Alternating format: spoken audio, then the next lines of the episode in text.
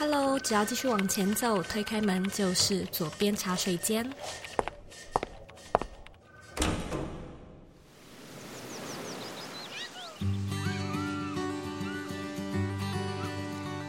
现在在收听的是《左边茶水间》第一百八十一集。你觉得自己是一个感受力比较强的人吗？如果说呢，你对周遭的事物比较敏感敏锐，那这些呢，发生在你自己身上的事件，你可能也会有比一般人更多更细致的解读。那我们接下来几集的左边茶水间会配合 Women Power 女力学院的推广做专题，每一集呢，我都会特别以一个女性力量作为主题。我们今天要讨论的是感受力。在这一集的节目中呢，我们邀请到文字作家 Abby 赵又轩来和你分享，身为呢一位无微不至的生活观察家，如何把这些感受化为文字，让我们细腻的咀嚼，沉浸在其中。我们在节目中呢，会和你分享 Abby 的新书《寂寞作为一种迷人的慢性病》。假设呢，你对文字工作、生活哲学或者是散文诗集感兴趣，想要知道作家怎么把生活中的片刻转化为生动的文字和故事，请你呢一定要听完这一集的节目。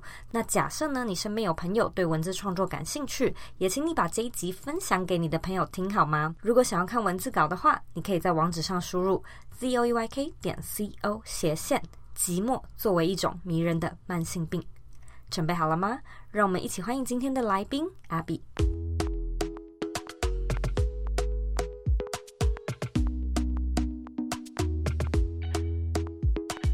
你觉得你为什么会成为今天的 Abby 呢？如果要给你自己下三个注脚的话，你会怎么下？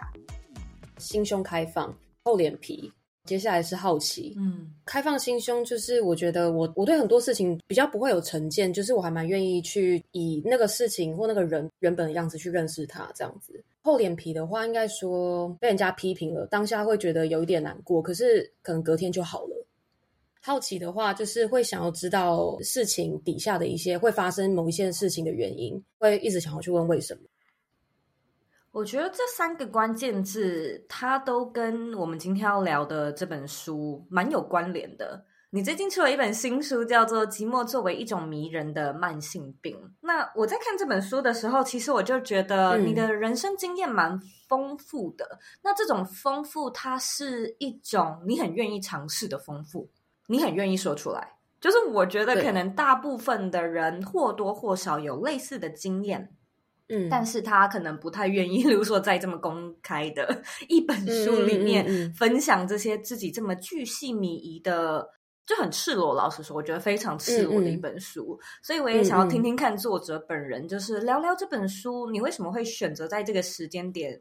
出版这本著作，以及你觉得这是一本什么样的书呢？大概跟还没有听过这本书的人介绍一下这本书在干嘛。就是寂寞作为一种迷人的慢性病，里面有三十九篇散文的故事，我把它分到四个主题：爱情、欲望、生活跟力量。我主要是用就是人文跟哲学的眼光去看待一些各种生活现象，这样探讨一些就是现代的男女在人际关系、自我认识，还有本身的那个存在处境上，他感到的一些疏离感或焦虑感。在这个时间点写这个书，其实就跟我过去的兴趣还有我的职业背景是相关的。它是一个我的经验到目前的一个集合体。这样，那个时候出版社就是问我，然后我们讨论说想要写什么样的书的时候，我就把我截至目前为止我比较在意的一些题目写下来，就是去想说我生活中有没有什么实际的故事或者是例子，还有经验可以就是变成这些题目的血肉这样。这本书是这样来的。嗯，你知道我在看这本书的时候，我就觉得说，我觉得你还蛮勇敢的。老实说，就是里面可能会，例如说聊到你曾经交往过的对象，或甚至是聊到你的性关系、性生活，而且还有一系列可能会像是家庭的，就是你可能跟你。父亲的关系这样，嗯、我其实也写过书嘛，嗯、里面就有分享到说，哦，我高中没有毕业，那其实这一直都是我可能人生里面的黑历史，很不愿意跟人家分享我自己过去的这一段，鼓、嗯、起勇气就分享这一段，然后我就觉得说，OK，我真的是踏出去了，我很赤裸，对我说出来，嗯、然后我就看你的书，哦天哪，你 就是裸到不行，一丝不挂，对，一丝不挂。其实我出版之后，还蛮多人就是问我说，为什么我会愿意写这么直接的东西，或这么赤裸、字节底细的东西？嗯，就我觉得这些东西对我来说没有什么不能讲的。就是我觉得这些东西对我来说，无论是性爱，或者是爱情，或者是家庭之间的争吵，我觉得是很自然的，而且是每个人都会经历的一些事情。所以我会觉得这些东西是可以被写出来的。我书里没有写到我跟我爸的争吵是非常可怕的那种，嗯，对，对对对。可是我们通常在争吵后一两天，我可能就会心照不宣，会坐下来，然后去谈那天发生了什么事情。我们会去告诉彼此说，我觉得你怎么样说的话伤了我，嗯、或者是说我是怎么样看待那一天的事情的，这样。所以我觉得也有可能是因为我平常对这些议题就是还蛮放开在聊，所以我在写书的时候，我其实没有觉得我特别赤裸，嗯、因为我会觉得我平常就是这样。嗯，哎，那你有没有就是写完这本书之后，你的亲朋好友有当事人，就是书里面的当事人读完之后给你一些 feedback 呢？我在书里面写的角色其实基本都是匿名，对，更改一些细节啊，一些那个背景这样。虽虽然故事都是真的发生过的，嗯、只是我的那个时间顺序上还有一些细节有调动，所以我把它改到当事人他应该是看不出来的。哦，真的呀？对对对，就保护当事人一下。对对对，可是爸爸就一定知道啊，爸爸就是爸爸。所以我其实最担心的是家人的那部分，这样。不过我还记得，就是出版之后，我爸就看嘛，但是他其实没有说什么耶，嗯、因为其实我们基本上一直都有在谈论这些事情，所以他也觉得没有什么。我的家人其实都知道。我们是爱彼此的，所以就算有很多冲突，嗯、他也冲不散我们的这个关系。这样，所以我爸他反而就是会觉得说，哦，不会啊，我觉得我还蛮骄傲，我女儿今天出了一本书。这样，我觉得听众现在在听，可能就脑中会有一点点一头雾水，所以你必须要去读一下这本书，嗯、你才会知道我们到底在说什么。就是书里面有蛮多 Abby 他自己的故事，包含他刚才说到的，可能一些性生活跟家人的一些冲突。当这些东西都聚集在一起的时候，其实我自己是觉得，首先你蛮勇敢的，再来是你还蛮细腻的，一整本书里面的散文都蛮诗情画意的。老实说，这本书里面表面上都是故事，可是其实每一篇我都会想要去谈论一些可能平常都会在意的问题。嗯，它底下的对，比如说我写了蛮多关于女性主义的探讨的一些故事，嗯，家庭的关系，写了当代人的一些疏离感这些东西，这样。你知道，你刚才聊到女性主义，有一篇里面的散文我还蛮有印象的，它叫做《我讨厌 Eat Pray Love》，它不太是女性啦，嗯嗯嗯，但是她是哦，不是不是，对，可能白人主义吧，对，是吗？或阶级阶级。我讨厌《Eat Pray Love》这篇文章，就是顾名思义，就是在讲为什么我不喜欢这部电影。嗯，我不喜欢这部电影，其实是因为我觉得它会给人一种追求正能量常常会有的一些错觉。比如说，我在文章里面写到一句话，就是说我们不知道怎么追求快乐，所以常常会去追求快乐的样子。然后我会有这个想法，是因为我身边有很多的朋友，甚至我自己以前也有过这个阶段，就是。我生活不太快乐，我对自己不满意，我有很多的自卑感或什么的，我会想要去透过比如说去做瑜伽啊，或旅游这些看似很正面、很阳光的一些事情，可能就是表面上会让自己显现出一个比较，比如说很在乎身心灵啊，就好像被洗涤的样子。对对对对对，可是其实我会发现，很多时候你。根本的问题如果没有改变的话，或者是说自己没有诚实的面对过自己的缺点，真的去改，那这样的话，你无论去做瑜伽，或者是去旅行，或者去做什么冥想或什么，其实你看出去的世界，它可能还是扭曲的。这样，嗯，这篇文章里面也有讲到一个词，叫做 spiritual assholes。是，我知道，因为我之前住 LA。哦，那那你应该遇过蛮多的，对，盛产。对对对，我自己我自己也遇过很多这种人，他可能表面上会跟你讲很多身心灵，跟你去讲正能量，可是他实际上就是完全不一样。他可能很自私，或者甚至是不是很仁慈的。我其实是因为观察到这个地方，才会觉得说，哦，原来会有这样的落差。这样，《Eat Pray Love》这部电影，它主角就是一个有钱又很成功的白人女性嘛。嗯，电影里面她因为心里产生了一个。哦，我人生就是这样了嘛，这样的想法，她就抛下丈夫，抛下她的责任，她拿了很大笔的出版社的预付稿费，然后她就到比如说印度啊、巴厘岛这些地方去找自己。这样，那电影最后就是这个主角，他当然就是在印度这些地方获得他要的那些心灵成长，然后也成功找到了新的挚爱，回到他成功作家、恋爱美满的这种人生。这样，我不喜欢这部电影，其实是因为我觉得它就是一个很样板化的成功模式。这样，嗯、很多时候现实生活它不是这样的。我会觉得很多人他其实没有那样的余裕去找自己。比如说，我们会看 Instagram 啊，看一些社群媒体，我们会看到很多那些有钱或有权、有时间的人，他到，比如说他到第三世界国家去寻找所谓他的心灵启发。嗯、那我觉得很多时候，我们平凡人在看这些，反而会觉得自惭形秽，就是我没有办法去做这件事，我没有希望这样。可是我觉得，就是性灵的启发，它虽然和外在的环境有关，但是我觉得它最后还是要回到自己的身上。嗯，我自己非常非常认同。你的观点，我特别想要聊这一点，就是因为我自己一看完那部戏，嗯、也有一模一样的感觉。嗯，跟听众说一下，这部戏的中文叫做《享受吧，一个人的旅行》，对不对？对对对，其实蛮有趣，因为这篇文章我曾经在网络上发表，得到了非常多的正面，跟也有很多负面的评价。Abby 她自己有一个粉丝专业哦，应该要先跟听众讲一下，就是我之所以会邀请 Abby 来成为我们今天的嘉宾，除了是她出了这本新书之外，也因为我追踪她的粉专追踪好久了，就是她有一个自己的粉丝专业叫做少女 A，对，在脸书上面，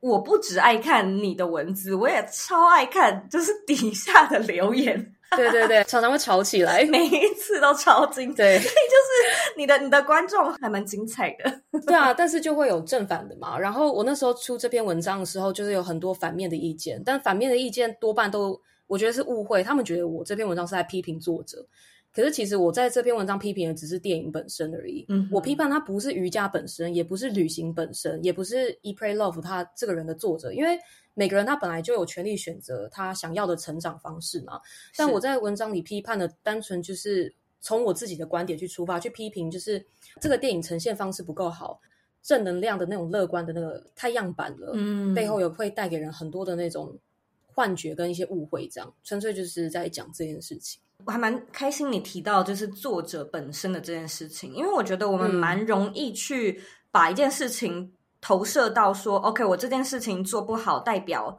你的人格有问题。嗯嗯嗯，你知道，就是现在在网络上的世界，可能你做错一件事情，然后大家就会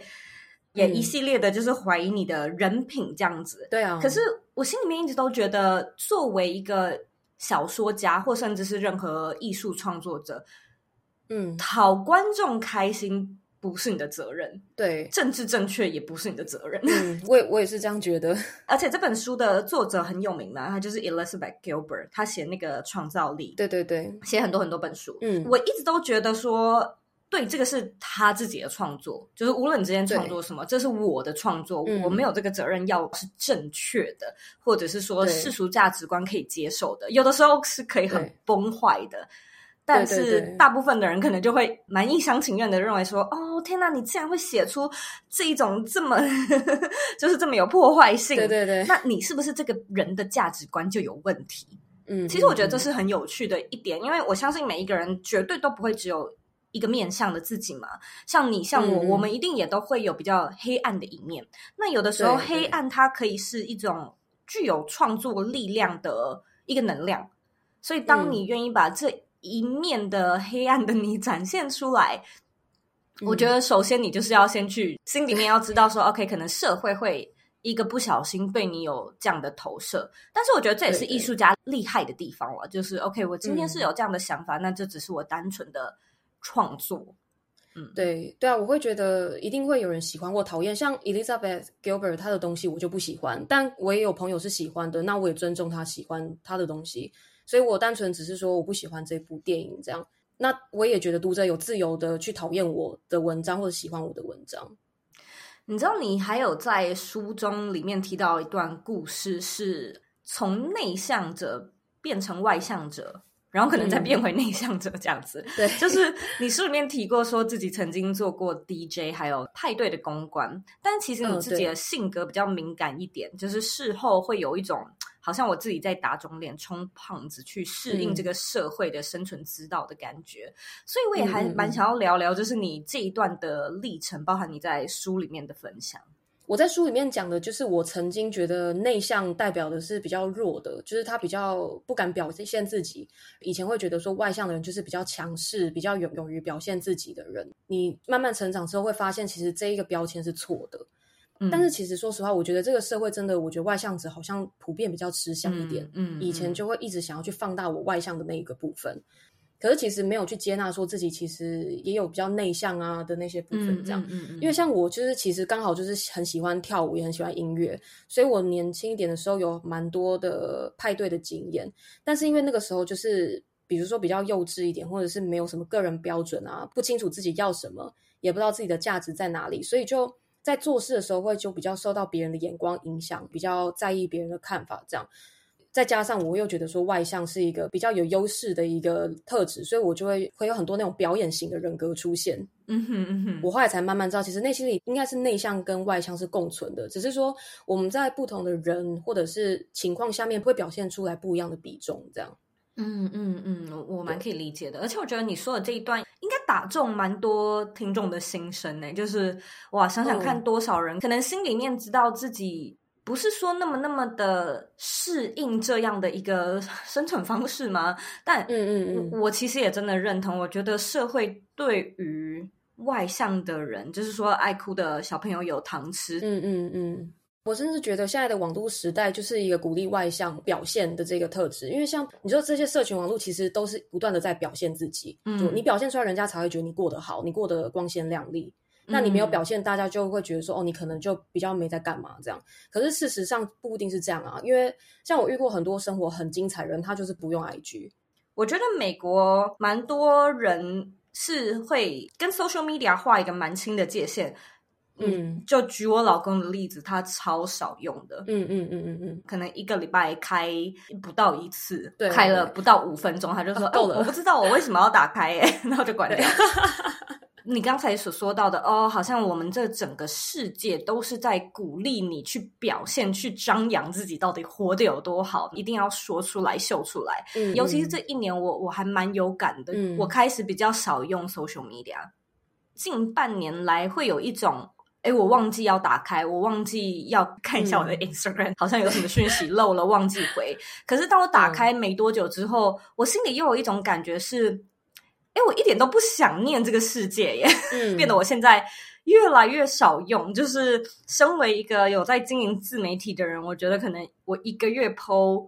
一篇 IG 贴文，还蛮不负责任的。老实说，想 po 再 po 这样。对，回到刚才那，比如说内向跟外向这件事情嘛，那我会觉得以前就是我很想要去表现或全副武装的去张扬自己，其实就是因为很在乎别人的看法，所以你才会想要去证明这样。嗯，但是我后来就发现说，因为我们每个人其实，在某一个当下都是生活在某个小圈子里面，就是会依照那个小圈子里面的价值观去改变你自己的作为。可是，其实我后来发现，很多时候就是，比如说过了一年，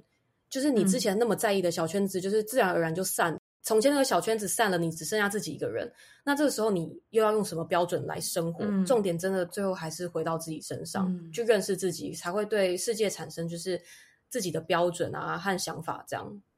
如果我们说到认识自己的话，你觉得你是一个喜欢独处的人吗？我觉得独处蛮重要的。我发现很多，比如说我写作的时候的灵感，都是有很多时候都是独处的时候来的，而且都是那种很莫名其妙的时候，比如说在散步，或者是在骑脚踏车，或在洗澡的时候。嗯，就我觉得独处它会让你比较没有那么多旁边的一些分心，所以会让你的潜意识可能有更多的运作空间去，去、嗯、去合成或者是发酵一些东西。我自己也蛮认同的，我也是一个极度喜欢独处的人。嗯、你有没有仔细的想过说，说大概是从什么时候开始有发现说，哎，我自己蛮享受这个跟自己相处的时光，会在这段时间内好像脑中有一些咀嚼，因此开始有一些 idea 呢？大学之后吧，因为大学之后我在、嗯、我就离开家里到外地去念书，就多了很多自己的时间。过后我有去，比如说去新加坡念书，去意大利念书，然后在那边很多的时候就是自己一个人独处，是真的很独处。因为有时候像在意大利的时候，语言是不通的。嗯，对啊，对，你会去观察到很多旁边的东西，然后你就会边散步边去想，边去看，就是外界的刺激会输入你的脑袋里面，这样。而且语言不通这件事情，它可能反而会让你更专注的活在当下。就是说，我我这个看不懂，然后我那个招牌也看不懂，嗯、所以我必须要 很 focus 在生活，在观察。嗯、对对对，语言不通的时候，你会觉得自己除了独处之外，你甚至会觉得是被孤立的。嗯，在被孤立的时候，你的很多以前的价值观会被挑战。哦，真的呀。你语言不通，所以他无从了解你，他不知道你是一个幽默的人，他也不知道你有什么背景，嗯、也不知道你有什么爱恨情仇，你就是眼前的这个平板的人，这样，你就会开始去想说，诶，蛮有趣的，就是我在原本的社会里面，我花了那么多时间建立的东西，竟然坐个飞机就到了一个新的地方，全部就不见了，那到底什么对我来说是重要的？就是我自己是要依据什么来生活，这样。新年的到来总是会让我们迫不及待的想要学东学西，但有这么多东西想要学，又要如何做到专注并且学以致用呢？在这里，让我隆重的为你介绍 Woman Power 女力学院。女力学院是一套一年学制的线上课程，他们会用小班会员制的方式为你规划每一周的学习内容，并将重点呢放在个人品牌、商业能力、思维启发和职涯规划等主题上。如果说你对这样的课程，主题还有生涯规划感兴趣，请你在网址上输入 c o e y k 点 c o 斜线女力学院，输入网址你就可以阅读更完整的课程资讯。如果你想要加入这套课程的话，也欢迎你在结账时输入左边茶水间的专属优惠折扣码 z o e y 二零二二，输入折扣码可以得到三百元的优惠折扣。其实我也是女力学院的导师之一，那这是我第二年担任这套课程的。讲师群，所以非常期待明年可以在课程里面见到你。那我们回到节目中喽。你知道，你刚才说的这一段，让我突然想到，我曾经在自己旅行的时候，可能就蛮长一段时间了。旅游时，你会一直不断的遇到新的人，然后你每一次遇到一个新的人，嗯、你就要再重新的介绍一次你自己的故事。对对对，我那时候就想，我们就来玩个游戏，我就假装我是一个完完全全不一样的人，所以我就开始边说，哦，哦，我是日本人，嗯、哦，我来自韩国。嗯我来自中国，我来自香港、新加坡，然后我给自己下了一个新的名字，嗯、然后嗯，这些人会会继续问嘛，因为这就是 conversation，然后就说，嗯、啊，你的家庭怎么样？然后你过去的学校背景，然后就讲到最后你，你你其实还蛮困难，就你会发现你有那种前后不不通顺，好像逻辑逻辑不正确的地方。所以，所以你到新的环境，你发现你可以重新塑造一个新的自己。独处的时候，他会把。你自己最真实是一个什么样的人，更加的 amplify，就是更加的放大。可是到了某一个层级之后，你又会觉得，其实我也不知道我是谁，我是谁好像也不是那么重要。对，对对。那我现在可不可以就是给自己一个全新的假设？我说我其实是一个芭蕾舞者，来说说看。对，反正人家也不会叫我就是现场表演。现场那我会不会讲着讲着就突然之间就是你知道，很多演员也是这样，就开始入戏。嗯，我觉得有可能是这样。对，我好像可以真的变成这个我幻想中的人物。我觉得应该蛮多创作者也会有这种感觉，就是就是你会有一些创作角色的过程。这样，我们可以创造角色，但是我们可不可以创造自己？就是生活中的自己。这样，嗯、我们好像觉得我们不能创造自己。我觉得很多时候我们好像觉得自己会是现在这样，这个人是被动的。比如说，可能是因为哦，我爸妈要我这样，或者是这个社会期待我怎样。可是，其实我觉得很多时候我们是有自由去选择我们要成为怎样的人的。只是我们可能当下害怕别人眼光，不敢做这件事情，或者是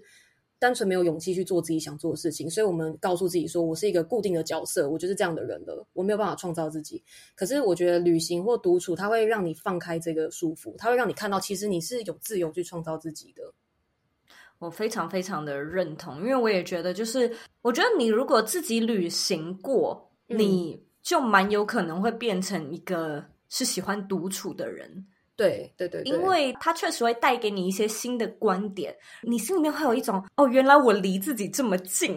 的感觉，对对对，很很难形容，嗯、这感受还蛮吸引人的。对，就是有时候你独处的时候，会突然有一个想法跳出来，然后你会很惊讶，你会突然想说：“哎，原来我一直以来有这种想法，会有这种感觉。”但我是直到现在静下心来，嗯、我才真的去看到它。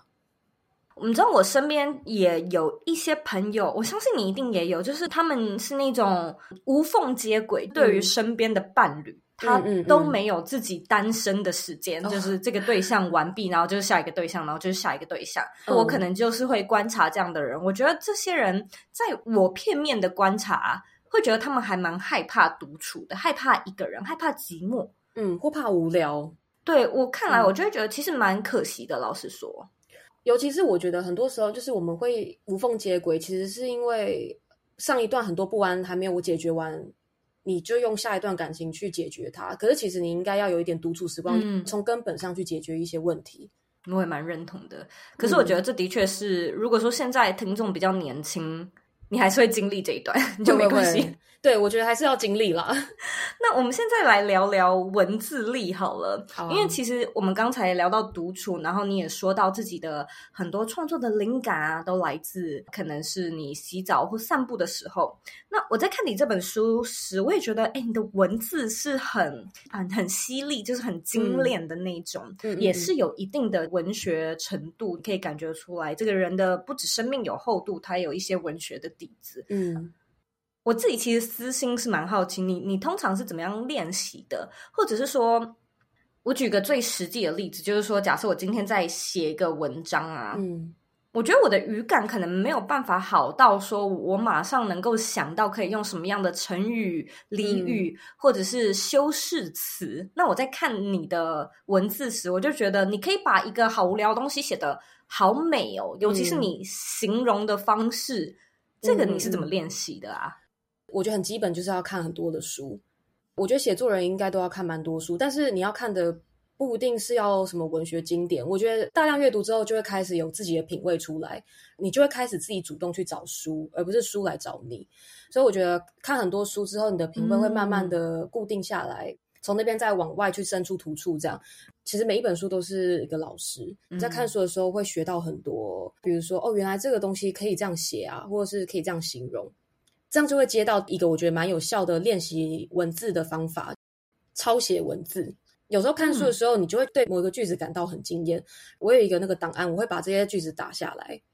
你在抄写的当下跟看的当下那个感觉不一样。你看的当下可能单纯是被动的感动，可是你在抄写的当下，你会进到那读者的那个意识里面的感觉。嗯，你每打下一个字，你就会去意识到，哦，原来他选了这个字，你就会想说，为什么他要选这个字？就你会更去意识到这个方面的那个敏感度，这样。我其实很好奇，你那时候开始经营少女 A 的这个粉丝专业，你是以练习为出发点吗？就是说练习书法，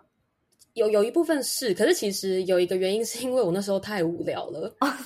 我以为去意大利可以，你知道大玩特玩，但结果根本没有，嗯、因为我不会开车，因为我那时候男朋友在意大利，但他平常要上班，嗯、他他要是不在我就没有事情可以做，我也没办法出去。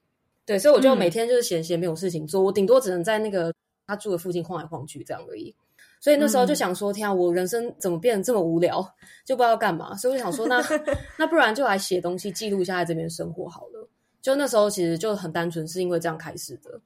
你后来有认真在经营吗？后来有，后来有，因为一开始就是是。有点像是在杀时间的感觉，消遣。嗯、对对对，但后来发现，哎，真的有人看诶，而且看的不是我的朋友，嗯、也不是我的家人，就是甚至有陌生人来看，才发现说，哦，原来这个东西，我写的这些东西，不知道什么原因，但是有人会有兴趣，所以我从这边开始，我就开始去做文字上的创作，这样，因为我一直就是想要做文字类的工作。我好像看到一个大门开了，我不知道门后面是什么，但我就是坐下去才知道，所以我就从那时候开始把这件事把它当得比较认真的看待它。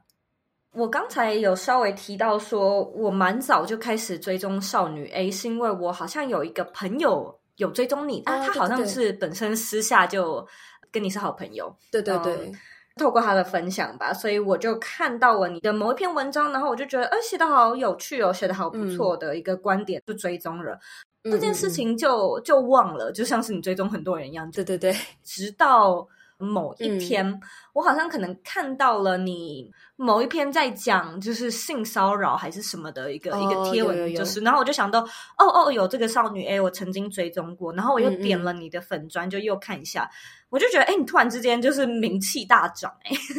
就是我因为就是有点失去中间那一段，所以我不太知道中间那一段发生什么事情，嗯、所以我也没有很仔细的观察说，说哦，你的这个历程是怎么样成长的？嗯嗯嗯嗯。呃，其实我中间荒废那个粉砖蛮久的。从意大利回台湾之后，我就开始工作，工作太忙，然后我就没有时间去弄那个粉砖，或者是说也有点迷失方向。就是我那时候在那个农农杂志当编辑，所以那时候工作上要写很多东西，嗯、我整天就是已经在写了。所以我下班之后，我不想要再去写自己的东西，就太累。嗯对，所以中间因为这样荒废了很久，嗯、后来觉得也不太对，因为我会发现说我的个性跟那个主流媒体还是有一点抵触，嗯，但是我还是要吃饭，所以我会把我的工作、嗯、对跟我自己本身的兴趣分得蛮开，就是我工作是写工作的东西，但我觉得我应该要继续再去发展我自己真正感兴趣的一些作品，这样，所以因为这样我才重新又开始写我的粉砖。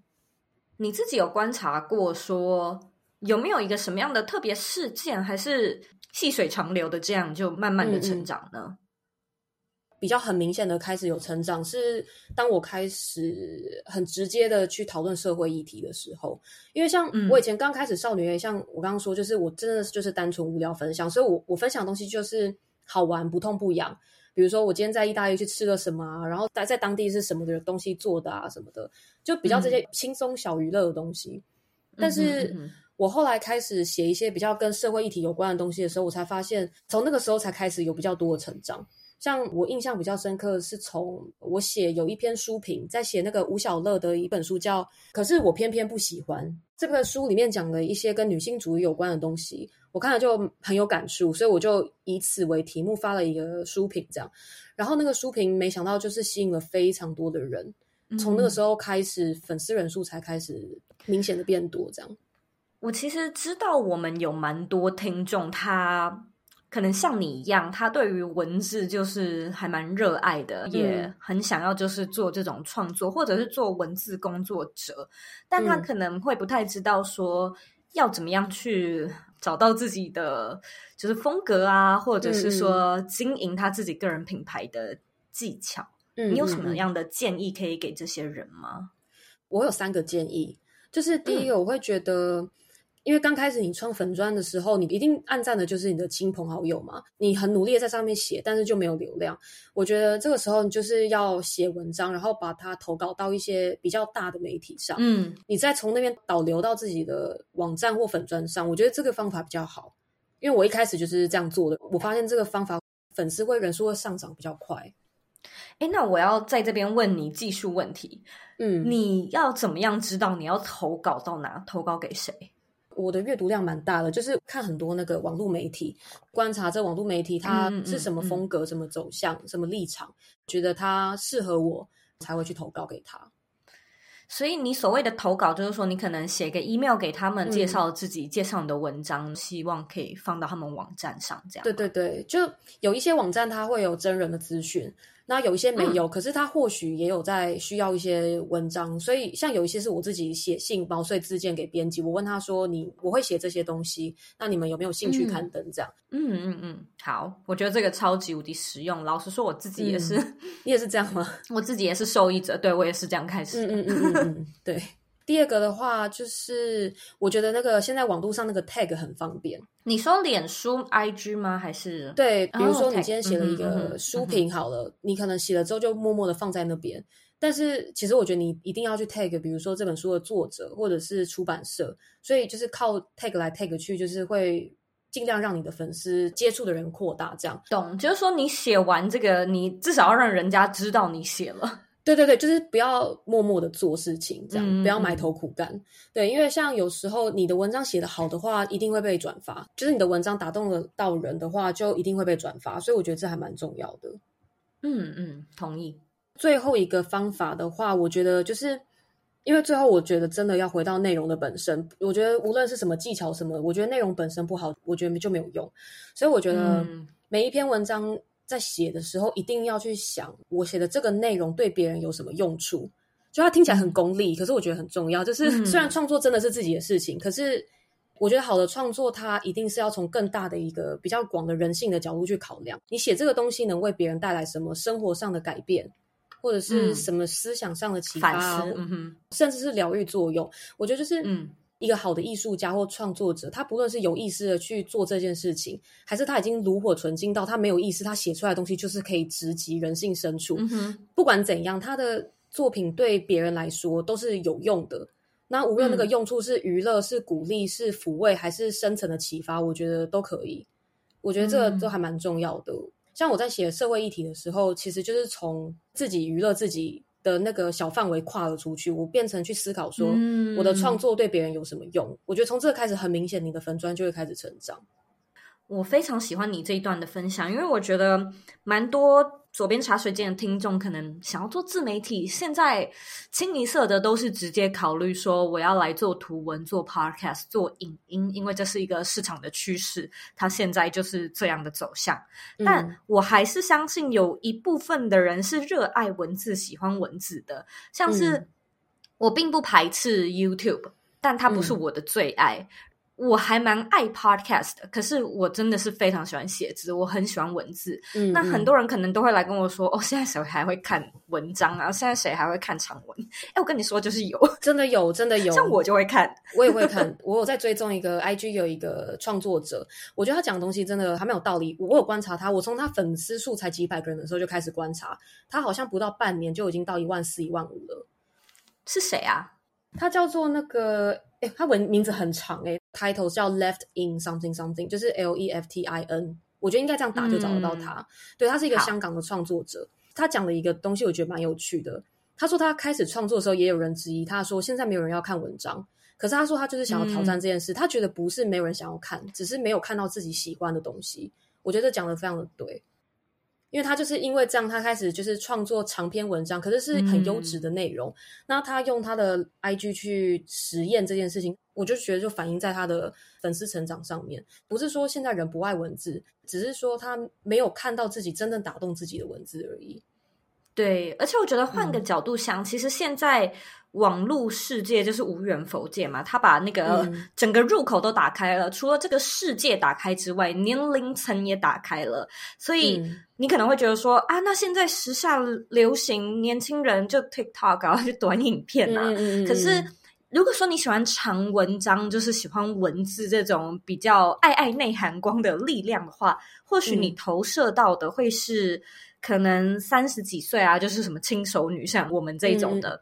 她、嗯、也是一个受众群啊。虽然就是现在很多年轻人就是是我们网络的主流流量，可是因为现在用网络很方便。嗯所以你的什么长辈啊，嗯、甚至你的阿公阿嬷也都有脸书。对，对那这些人就是他有管道接触到你，那他们可能也会有机会变成你的受众，嗯、也不一定。所以我们不必在一开始的时候去想说，嗯、哦，但是现在的主流是什么？而是找一件你喜欢的事情，然后来做，看看能够吸引到哪样样貌的观众。嗯，对，我觉得每个内容都会有需求，只是说你内容做的够不够好，这样。非常感谢你，就是今天跟听众分享这么多有趣的，就除了你自己的人生价值观之外，嗯、我觉得在内容经营上也给了蛮多的 insight。嗯、那我还蛮想要问问看，就是你觉得有没有一句话或者是一段话改变了你的人生呢？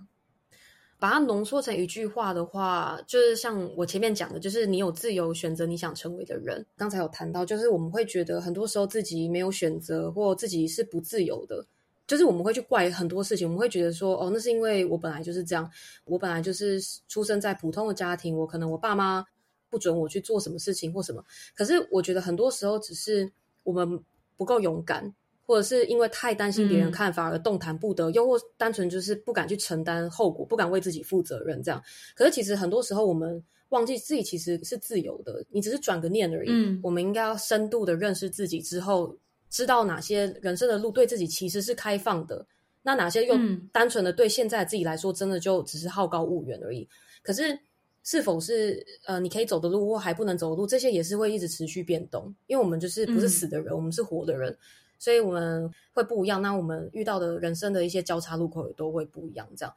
就是你有自由选择你想成为的人这句话，我觉得我听了之后，就会让我觉得我对自己的人生更更积极主动，也会比较敢去追求自己心里真正想要做的事情，嗯、对后果更负责。就我不会去怪别人，就算失败也不会去怪别人。这样。Abby，你认为的理想生活是什么呢？就是可以自由的成为自己想要成为的人。我觉得这个就是最理想的状态。你觉得你在过着自己理想的生活吗？那目前算是，我还是会有顾虑，比如说，还是会想要在不同的事情之间取得平衡嘛。嗯、比如说，像我最近刚搬家，嗯、但是 我知道，其实你搬家的时候，你家人一定会舍不得嘛，家人会这样。可是我真的需要自己的空间，那该怎么办？人生会有很多这样的取舍，我觉得很难达到百分之百完美的理想，我觉得根本不可能。可是我觉得至少就是确定自己不是因为恐惧而做事情的，我觉得那样就好了。今天非常谢谢你特地到左边茶水间跟听众分享这么多，我觉得是蛮有内在力量的内容。如果说听众感兴趣的话，回到这一集的原文也可以查看到这本书，就是《寂寞作为一种迷人的慢性病》，更多的书本资料。今天非常谢谢你，也恭喜你出新书。谢谢 Zoe，谢谢谢谢你。